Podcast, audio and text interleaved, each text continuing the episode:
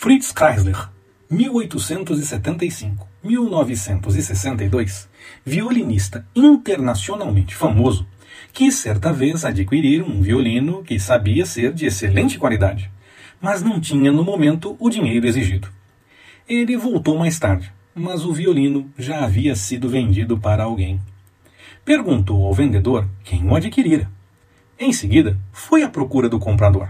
Conversou com ele, mas o homem não queria vender o violino recém-adquirido.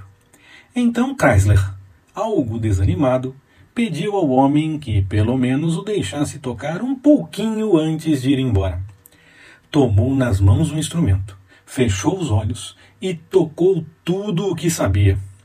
Quando acabou, o homem estava tão encantado que disse: Senhor Chrysler, depois do que acabo de ouvir, eu não tenho o direito de guardar este instrumento comigo. É seu. Leve-o ao mundo inteiro e faça com que as pessoas ouçam o que eu ouvi agora. 4, 2, 94 O nosso pão de cada dia. Nossa missão é tocar para os ouvidos do mundo a música sublime do Evangelho. Recebemos esta sublime mensagem de graça. Não podemos parar de tocar nunca. Vamos tocar, vamos contar o Evangelho, não porque somos mandados, mas porque podemos, pois o Espírito quer e porque Jesus está conosco.